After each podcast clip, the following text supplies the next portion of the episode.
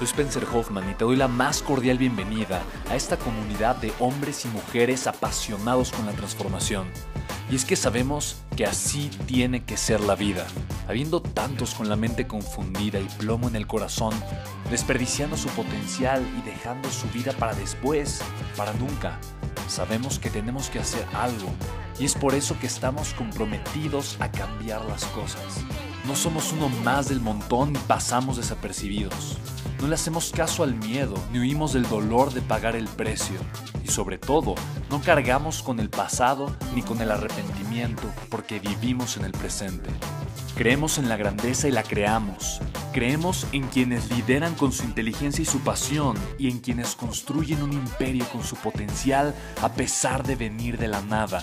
Aquellos que podemos llamar imprescindibles porque sabemos que ser uno de ellos es cambiar al mundo y dedicar la única vida que tenemos a construir un legado. Bienvenido a tu podcast, Una vida, un legado.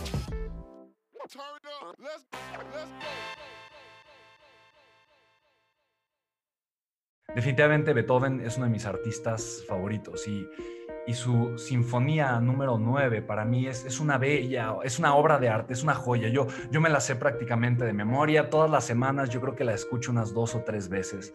Y hay veces que pienso que la vida es así, es como una sinfonía. Tiene momentos turbulentos, tiene momentos oscuros, tiene momentos críticos, tiene notas dulces.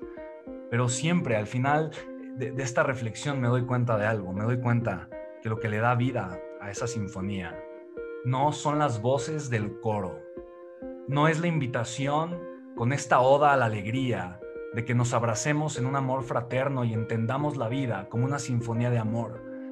Yo creo que lo que hace grande esta sinfonía tampoco son las notas dulces o momentos amargos o turbulentos, pero son los silencios.